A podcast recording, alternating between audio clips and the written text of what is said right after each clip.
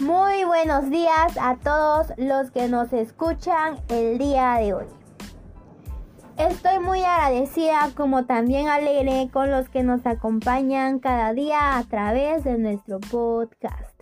Me presento. Mi nombre es Danitza Jocelyn Pérez Paco, estudiante de secundaria. Mucho gusto.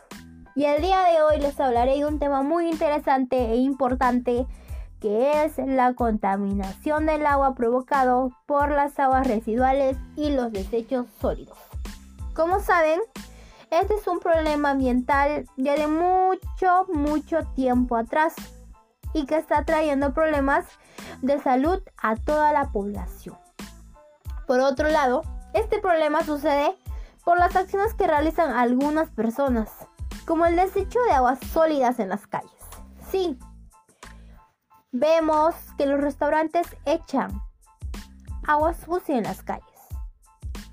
Es un problema que debemos cambiarlo. También vemos botellas, bolsas de plásticos tiradas, entre otras acciones más, que es un problema de atención que tenemos que solucionarlo, pero ya. Muy bien, empecemos con una pregunta. ¿Qué es la contaminación del agua?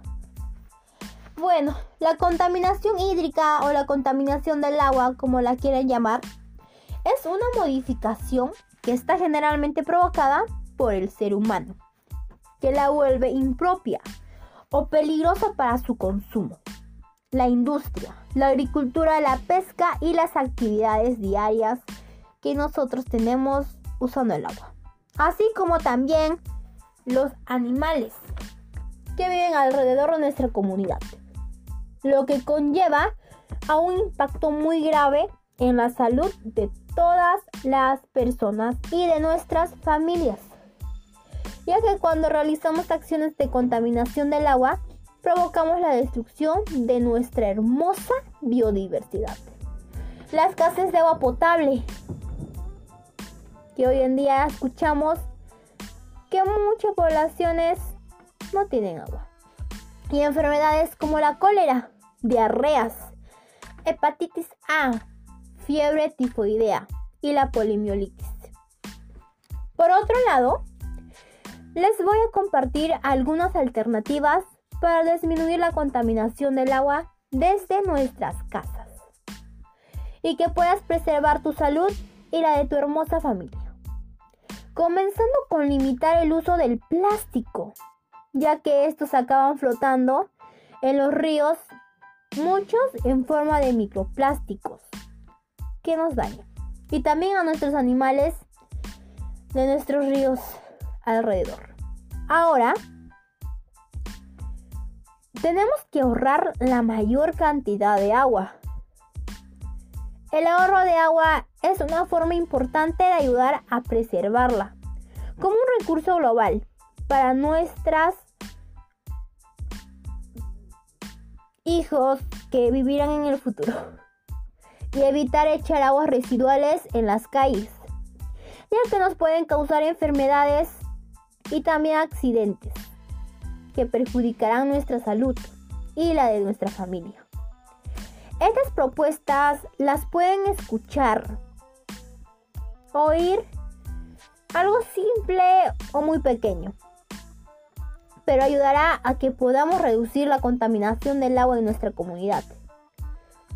Si las realizamos y nos comprometemos realmente para tener un mundo mejor y un planeta más limpio y próspero.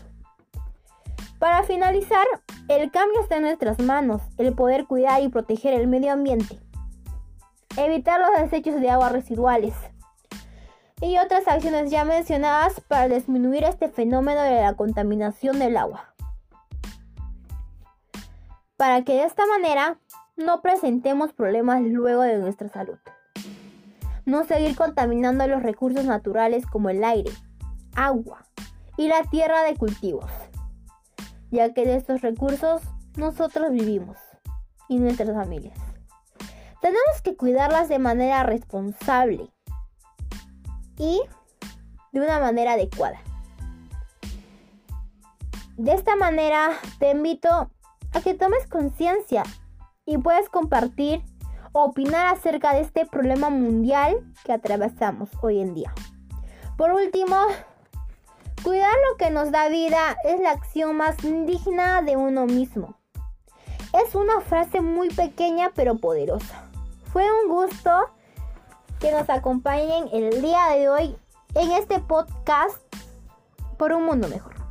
Me despido de cada uno de ustedes con un fuerte abrazo a la distancia. Y recuerden realizar las acciones de bioseguridad por la pandemia. Y cuídense mucho. Gracias. Hasta una nueva oportunidad.